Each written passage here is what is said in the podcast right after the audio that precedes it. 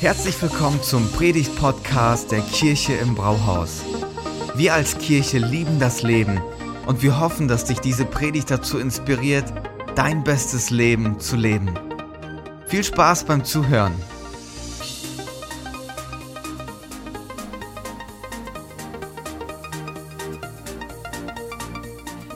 Stell dir vor, du stehst kurz vor einer ganz, ganz wichtigen Prüfung. Vielleicht ist sowas wie ein Staatsexamen oder das ist die Abschlussprüfung von einer Ausbildung und eine Situation, in der du weißt, okay, jetzt geht es um alles. Wenn ich das nicht packe, dann ist es vorbei. Es gibt danach keinen weiteren Anlaufversuch.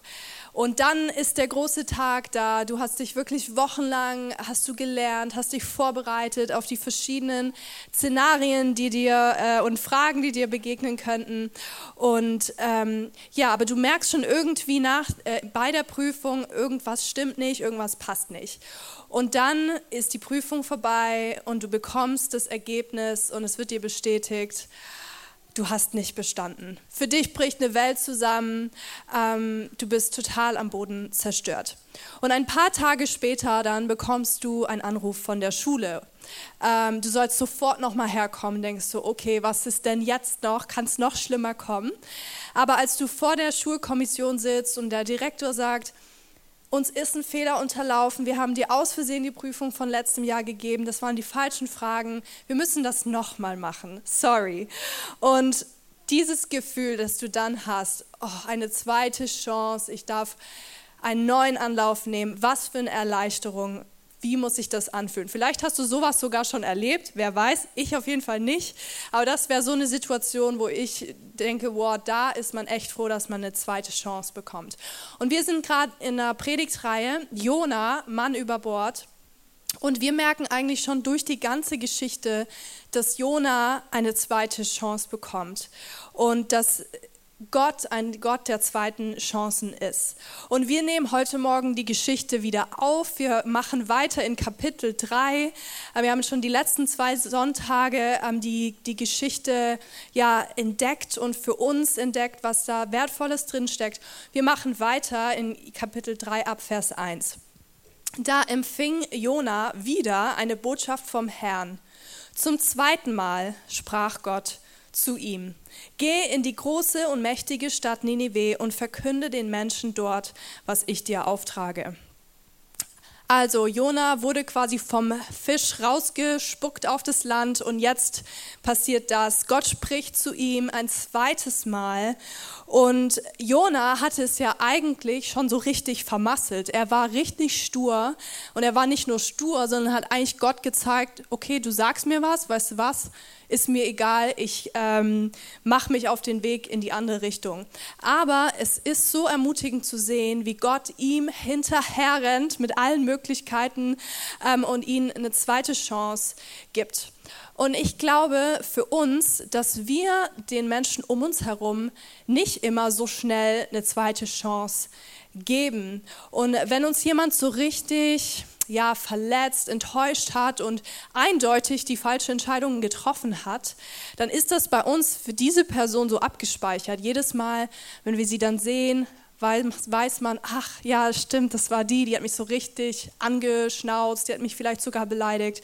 Oder ach ja, das war der, der hat mich in dieser Situation im Stich gelassen, wo ich ihn gebraucht hätte.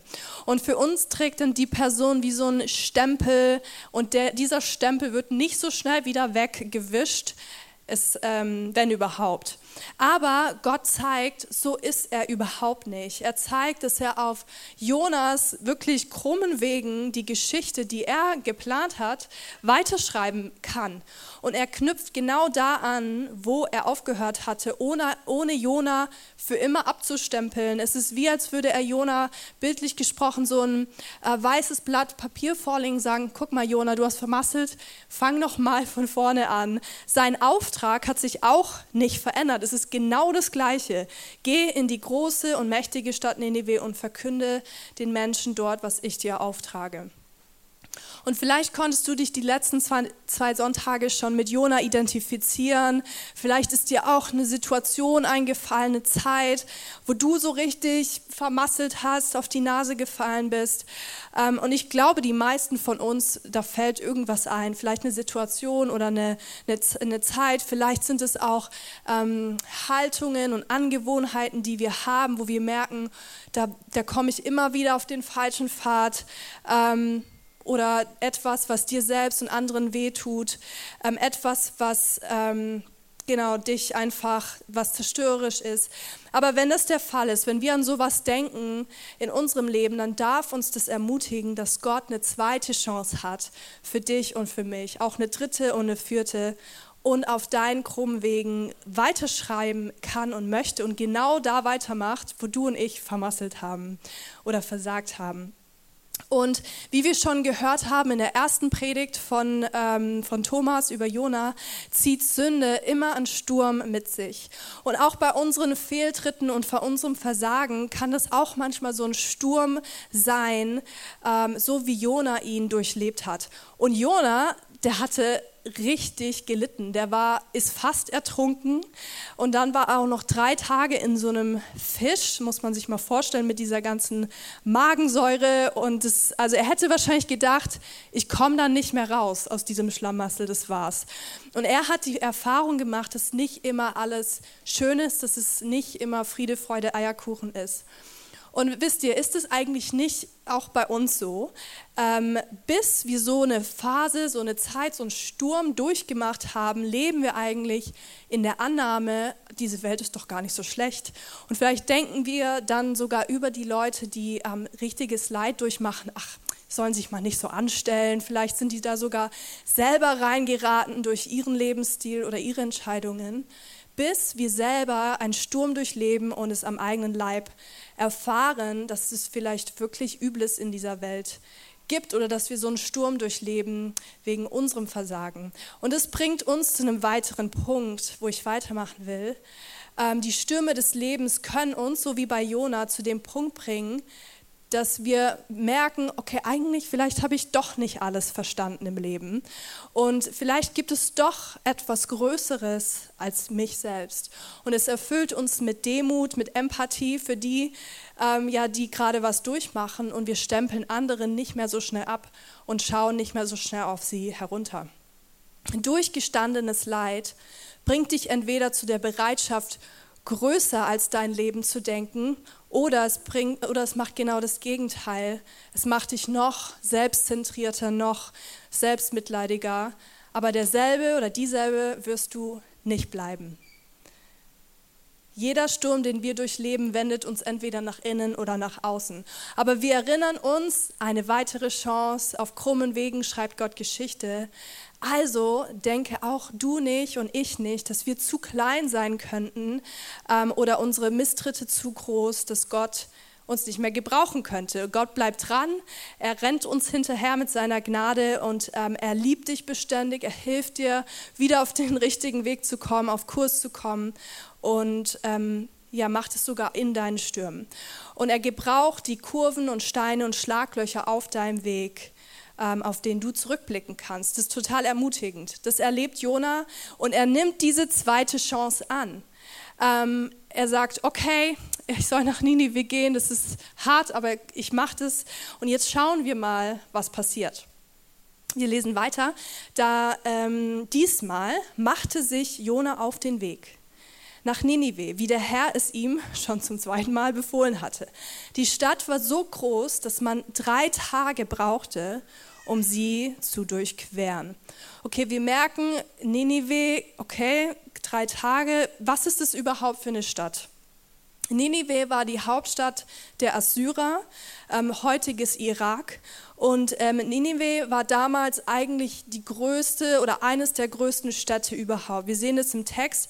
Er braucht drei Tage, um durchzulaufen. Und damals, ähm, also ich glaube, man braucht vielleicht auch länger als durch Berlin zu laufen, aber damals hatten sie ja keine Autos. Also das war für sie damals eine riesige ähm, Stadt und auch so eine Festung, also militärisch, wirtschaftlich, kulturell. Und ähm, aus der Geschichte können wir lesen, dass die Assyrer ein richtig brutales Volk waren. Ähm, wenn sie Krieg gegen andere Völker ähm, geführt haben, so wird berichtet, dann kannten sie eigentlich keine Grenzen in ihrer Brutalität. Ähm, da gab es Kindermord, Vergewaltigung, ähm, ja, mit äh, Skeletten, Pyramiden bauen. Also ja, ich will nicht zu sehr ins Detail gehen, aber ähm, sie zeigten so allen anderen Völkern, okay, die Assyrer waren in der Stadt und uns gehört jetzt diese Stadt. Und ganz am Anfang der Geschichte von Jona sehen wir auch, dass das Gott bewegt. Er sagt, ihre Bosheit schreit zum Himmel, ich kann es nicht länger mit ansehen, deswegen Jona, geh. Und für ihn, verständlicherweise, wenn wir das zum Hinterkopf haben, ähm, ist es eine echte Herausforderung. Er verließ seine Wohlfühlzone, für ihn war das vielleicht sogar feindliches Revier, er geht ins Unbekannte und er ist der Fremde und ähm, ja, Gottes Plan für sein Leben brachte eigentlich etwas, was über ihn selbst und seiner Weltanschauung total hinausreichte. Und so kommen wir schon zu unserem zweiten Punkt und so heißt auch die Predigt. Egal wie dein Leben aussieht oder wie heftig deine Stürme sind, Gott will mit deinem Leben etwas machen, was größer ist als du selbst. Gottes Auftrag ist immer größer als du selbst. Und an dieser Stelle möchte ich, mich, äh, möchte ich gerne mal mich reindenken, wie ist denn unsere Generation, vielleicht auch unsere Gesellschaft unterwegs. Ähm, ich stelle dir eine Frage, um da reinzugehen. Wann hast du das letzte Mal jemand getroffen wo du weißt, boah, der gibt alles, dem ist es egal, ähm, wie es ihm geht, aber er gibt alles, um anderen Menschen zu dienen. Sein höchstes Ziel ist vielleicht einer bestimmten Menschengruppe zu helfen. Ähm, es ist seine Bestimmung, dass andere Menschen bereichert werden, koste, was es wolle. Vielleicht hast du so einen Arbeitskollegen oder einen Schulkameraden oder eine Bekannte. Mir fallen da tatsächlich ein paar Menschen ein, aber es gibt sie, keine Frage, aber es ist extrem selten. Und Tim Keller, er sagt, das Problem dieser Generation ist, dass sie an nichts glaubt, sich um nichts schert, nichts wissen will, sich in nichts einmischt, nichts hasst, in nichts ihrer Bestimmung sieht, für nichts lebt, aber trotzdem am Leben bleibt, weil es nichts gibt, wofür es sich zu sterben lohnt. Und es hört sich extrem krass an und es ist auch total überspitzt und verallgemeinert. Ähm, aber er meint damit, es gibt in unserer Gesellschaft eigentlich nicht viel, was wichtiger ist als unsere Bedürfnisse, als unsere Grundbedürfnisse, aber auch Interessen. Ähm, und eine Bestimmung aber für unser Leben können wir erst dann leben, wenn wir erkennen, okay, warte mal, da gibt es etwas, das größer ist als das, was ich gerade fühle, was ich gerade brauche ähm, und größer ist als ich selber. Eine Sache, ein Anlass. Und für diese Sache bereit zu sein, alles zu geben. Und das ist dann so eine Art von Überzeugung, die in unserer Gesellschaft uns nicht so oft über den Weg läuft. Und hier ist nur so eine Art Ironie mit im Spiel und es könnte auch der Grund sein, warum das eigentlich so ist. Weil wenn ich nichts außer mich und meiner Welt ähm, wahrnehme, was, wenn es nicht so viel gibt, was jetzt gerade so dringlich ist, ähm, dann fange ich eigentlich an, klein von meinem Leben zu denken und denken, ach, mein Leben soll jetzt einen Unterschied machen für jemand anders. Ich weiß nicht.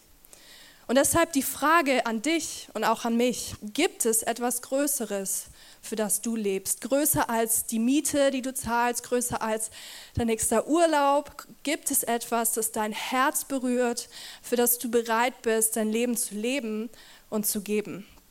Und Gott, zurück zu Jona, Gott sagt zu Jona, geh, es gibt eine Sache, die ist größer als du selbst, Jona, deswegen geh. Und sein Auftrag steht fest, unmissverständlich, sehr direkt.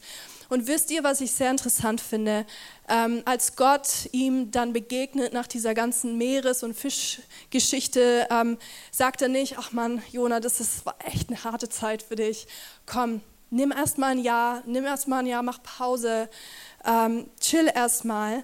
Nee, Gott genau der gleiche Auftrag. Er nimmt ihn mit äh, hinein und wir merken, es ist Gottes Wesen, Menschen zu sich zu ziehen und sie auszusenden.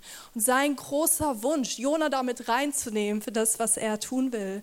Und wir merken auch, dass sein Plan, Gottes Plan ist nicht nur für diejenigen unter uns, die es drauf haben, die vielleicht viel Geld haben, die wenig Geld haben, ähm, besonders ausgeruhte Menschen, die eine theologische Ausbildung haben oder Menschen, die sich bereit fühlen, sondern sein Auftrag geht an jeden Einzelnen, der sagt, ich gehöre zu Gott.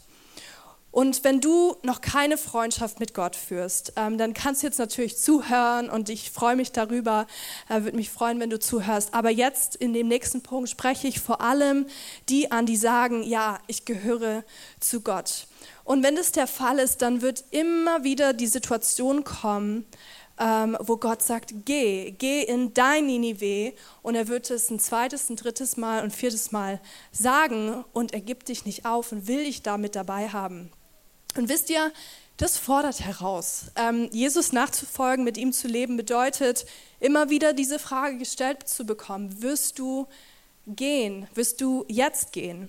Und je besser wir aber Gott kennenlernen, desto mehr entdecken wir, dass er selbst so ist. Es ist nicht so, dass er irgendwo im Himmel sagt, okay, Stella, geh, Punkt dahin. Ähm, und es ist alles für ihn ganz weit weg, sondern er ist selbst so drauf, das ist sein Wesen, Menschen zu beschenken, zu ähm, verändern und auszusenden. Wir sehen das überall in der Bibel. Abraham, Gott sagt zu ihm, geh aus deinem Heimatland in das Land, das ich dir zeigen werde. Mose, der zurück nach Ägypten geht, um ein ganzes Volk aus der Sklaverei zu befreien. Paulus, der dazu berufen wird, aus seinem ja, Status auch als Akademiker ähm, rauszugehen und sich aufzumachen in alle Welt, um Menschen Gott nahe zu bringen. Also jedes Mal, wenn Gott spricht und uns den Auftrag gibt, bedeutet es, das Bekannte zu verlassen und Dinge in Ausblick zu nehmen, die ja uns erstmal mit Respekt erfüllen und verletzlich machen. Was ist dein Ninive?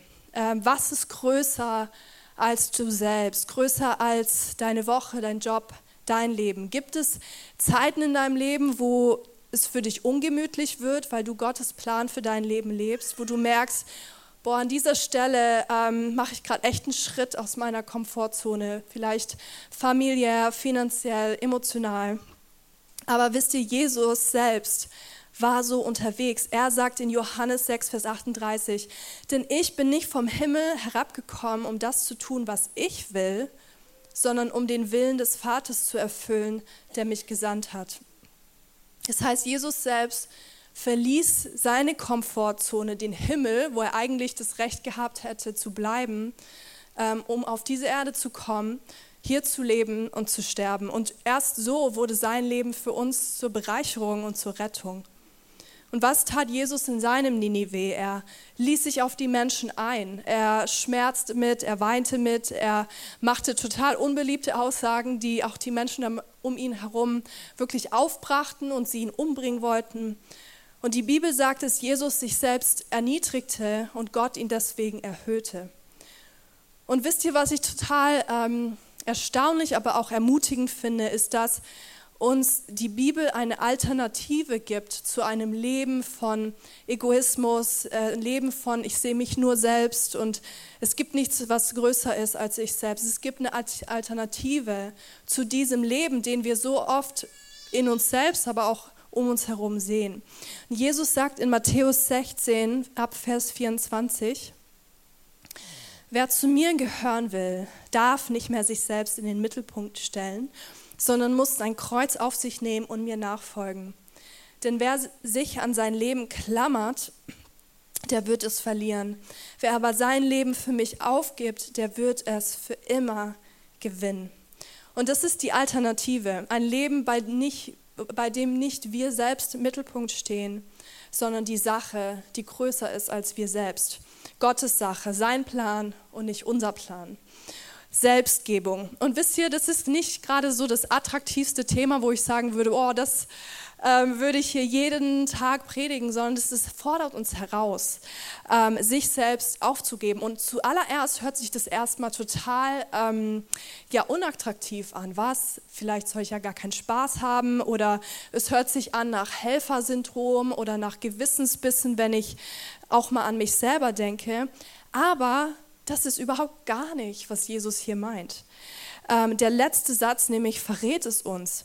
Wer sein Leben für mich aufgibt, wird es für immer gewinnen. Das heißt, in der Freundschaft mit Jesus wirst du gewinnen. Du gewinnst. Du, du wirst bereichert, getragen, befähigt, beflügelt, ähm, weil du Teil von etwas bist, was viel größer ist als du selbst. Und es gibt deinem Leben Bedeutung, Sinn und diese, diese Bedeutung würden wir nie in uns selber finden. Wir gehen jetzt in den Rest der Geschichte in Kapitel 3. Es wird nämlich richtig spannend, wenn du dachtest so, okay, Jona, das ist ganz schön eine ganze, äh, ganz, ganz verrückte Geschichte. Es wird, es geht auch so weiter. Ähm, was passiert nämlich? Ich lese uns jetzt quasi den Rest vor und es ist ein bisschen lang, aber bleibt bei mir, ist nämlich total spannend. Ab Vers 4. Jona ging in die Stadt hinein und nachdem er einen Tag lang gelaufen war, rief er: Noch 40 Tage, dann legt Gott Ninive in Schutt und Asche. Da glaubten die Einwohner von Ninive an Gott. Sie beschlossen zu fasten und alle, von den einflussreichsten bis zu den einfachen Leuten, zogen als Zeichen ihrer Reue Kleider aus grobem Stoff an. Aus auch dem König von Ninive war Jonas Botschaft ausgerichtet worden. Er stieg von seinem Thron hinab und legte sein Herrschergewand ab. Stattdessen zog er ein Bußgewand an und setzte sich in die Asche. In der ganzen Stadt ließ er ausrufen, hört, was der König und die führenden Männer anordnen. Niemand darf etwas essen oder trinken, weder die Menschen noch die Rinder, Schafe und Ziegen. Menschen und Tiere sollen Tücher aus grobem Stoff tragen und mit aller Macht zu Gott schreien. Jeder muss von seinen falschen Wegen umkehren, keiner darf dem anderen mehr Unrecht tun. Vielleicht lässt sich Gott ja noch umstimmen und hat Erbarmen mit uns. Vielleicht wendet er seinen glühenden Zorn von uns ab und wir kommen mit dem Leben davon. Gott sah, dass die Menschen von ihren falschen Wegen umkehrten. Da taten sie ihm leid und er ließ das angedrohte Unheil nicht über sie ein, hereinbrechen. Wow, das ist irgendwie super spannend und interessant. Und wir merken am Anfang, okay, Jona läuft einen Tag in die Stadt herein, dann bleibt er stehen, vielleicht stellt er sich auch noch so auf so eine kleine Kanzel und hält eine Predigt, die ist nur ein paar Worte, kehrt um und äh, noch 40 Tage, dann legt Gott Ninive in Schutt und Asche. Und ganz ehrlich, ich finde, die Predigt ist, ähm, hätte auch besser sein können, hätte vielleicht noch ein bisschen dran feilen können. Aber jetzt kommt das Spannende, da glaubten die Einwohner von Ninive an Gott. Sie glaubten an Gott. Das heißt, es war nicht Jonas Predigt, die entscheidend war.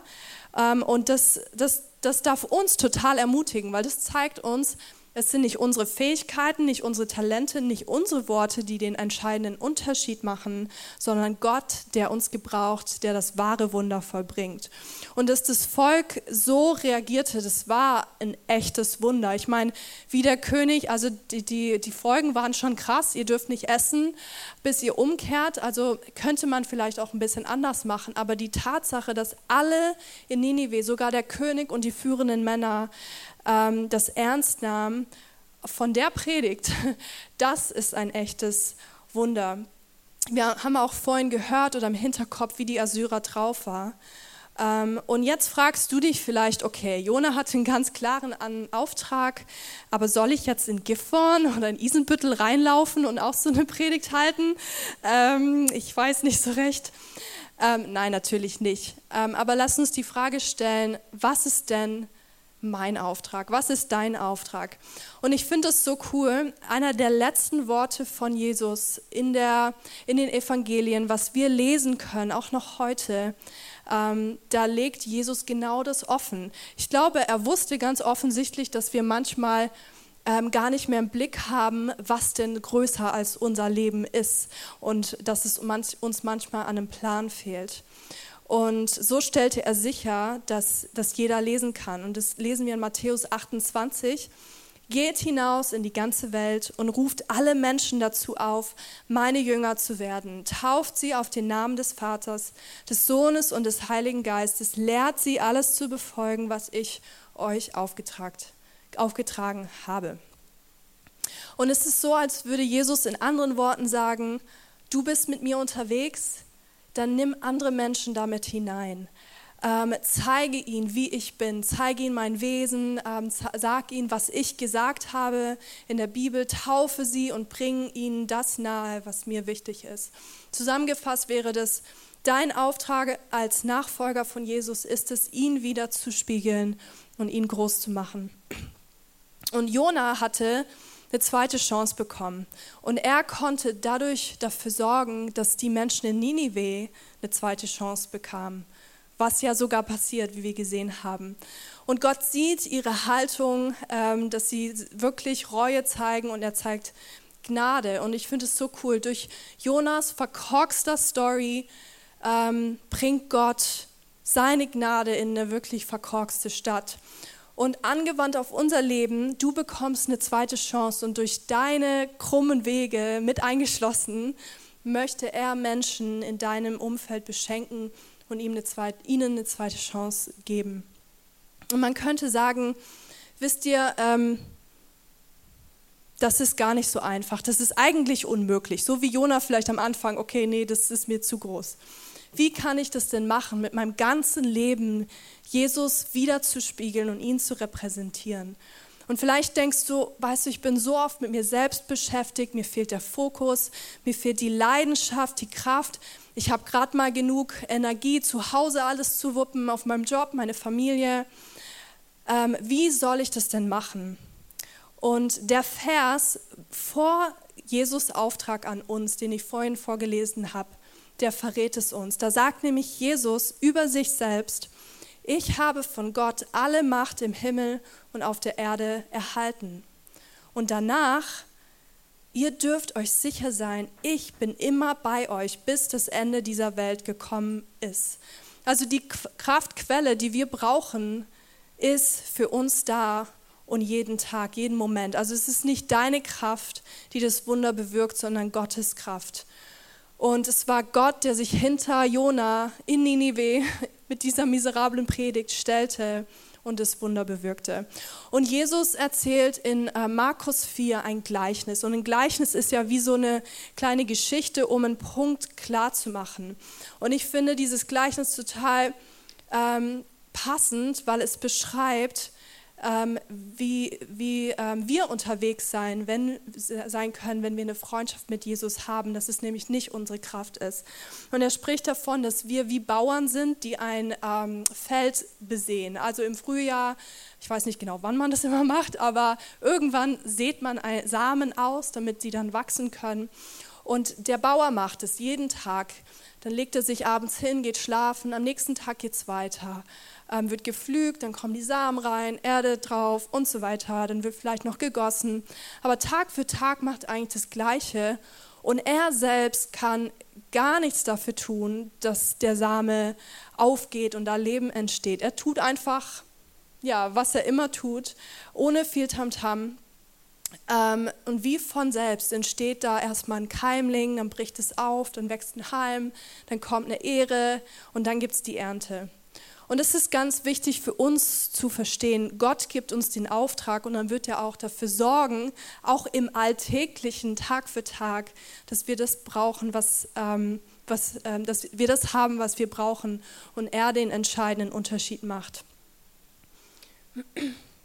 Vielleicht denkst du, boah, das ist ganz schön äh, radikal, vielleicht diese ganzen Worte, Gott gehorchen, Auftrag und so weiter, ist nicht gerade so ein Thema zum Wohlfühlen. Vielleicht sagst du das. Oder du bist hier und sagst, nee, ich habe noch keine Freundschaft mit Gott, würdest dich auch nicht als Nachfolger von Jesus bezeichnen und du fühlst dich vielleicht bei dieser Geschichte mit Jona ein bisschen außen vor. Ähm, wenn das der Fall ist, dann möchte ich dich ganz zum Schluss noch mit hineinnehmen in einen Gedanken. Gottes Wege sind immer gewinnend. Gott ist nicht so unterwegs in etwa, also auch mit Jona, ach, du möchtest nicht Teil von dem sein, was ich tue, okay, ist okay, bleib, äh, ist, ist für mich egal. Das sagt Gott niemals und so ist er nicht. Er möchte uns immer gewinnen, er möchte dich gewinnen, nicht für eine Sache, nicht für in allererster Linie für einen Auftrag, den wir tun, sondern für ihn, eine Beziehung mit ihm. Nicht, dass wir irgendwas erledigen, sondern er möchte unser Herz. Und ähm, Olli hat es schon letzte Woche angesprochen. Gott möchte unser Herz, es ist ein Herzensgott, ein Beziehungsgott. Ähm, es geht ihm immer zuerst um unser Herz bei allem. Und eines der bekanntesten Bibelverse ähm, ist Johannes 3, Vers 16. Vielleicht kennst du den schon. Gott hat die Welt so sehr geliebt, dass er seinen einzigen Sohn hingab, damit jeder, der an ihn glaubt, nicht verloren geht, sondern das ewige Leben hat. Das haben wir schon so oft gehört. Ich könnte es auch auswendig sagen, vielleicht du auch.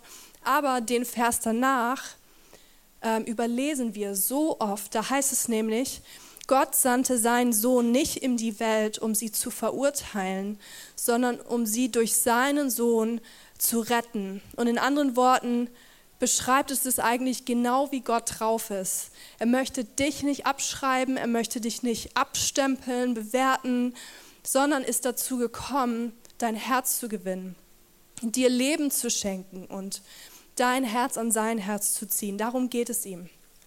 Und wenn ich zurückblicke und vielleicht du auch, dann können wir manchmal sehen, ja krass, sogar meine krummen Wege und meine ähm, ja nicht so schönen Erfahrungen können dazu dienen, ähm, dass andere Menschen eine zweite Chance bekommen. Und für Gott ist es nicht einfach nur unsere Vergangenheit, sondern er sagt, hey, eigentlich war ich in jedem einzelnen Moment dabei und er möchte das gebrauchen, um etwas größer zu ähm, zu schaffen was, als du selbst. Und wenn du einen Schritt hinein tust in ein Leben mit ihm, dann immer zuerst in eine Beziehung rein, niemals in ein Angestelltenverhältnis. Zuerst kommt das Herz und dann kommt der Auftrag. Wir gehen in unser Nineveh nicht um des Gehens willen, sondern weil wir dabei sind, Gott kennenzulernen und ihn als den kennenzulernen, der diese Welt verändern möchte. Und zum Schluss dieser Predigt möchte ich euch noch einen Bibeltext vorlesen. Und ich finde, dieser Bibeltext beschreibt so gut, dass Gott Dinge tut, die größer sind als wir selbst. Steht in Jesaja 55 ab Vers 7. Hast du dich gegen Gott aufgelehnt? Bist du eigene Wege gegangen und eigenen Plänen gefolgt? Dann hör auf damit. Kehr deinem alten Leben den Rücken und komm zum Herrn. Er wird sich über dich erbarmen, denn unser Gott ist gern zum Vergeben bereit. Er sagt, meine Gedanken sind nicht eure Gedanken und meine Wege sind nicht eure Wege. Denn wie der Himmel die Erde überragt, so sind auch meine Wege viel höher als eure Wege, meine Gedanken als eure Gedanken. Vielen Dank fürs Zuhören. Wenn du eine Frage hast, kannst du uns gerne eine E-Mail an info at kirche-im-brauhaus.de schreiben. Wir geben unser Bestes, um deine Fragen zu beantworten. Bis zum nächsten Mal beim Predigt-Podcast der Kirche im Brauhaus.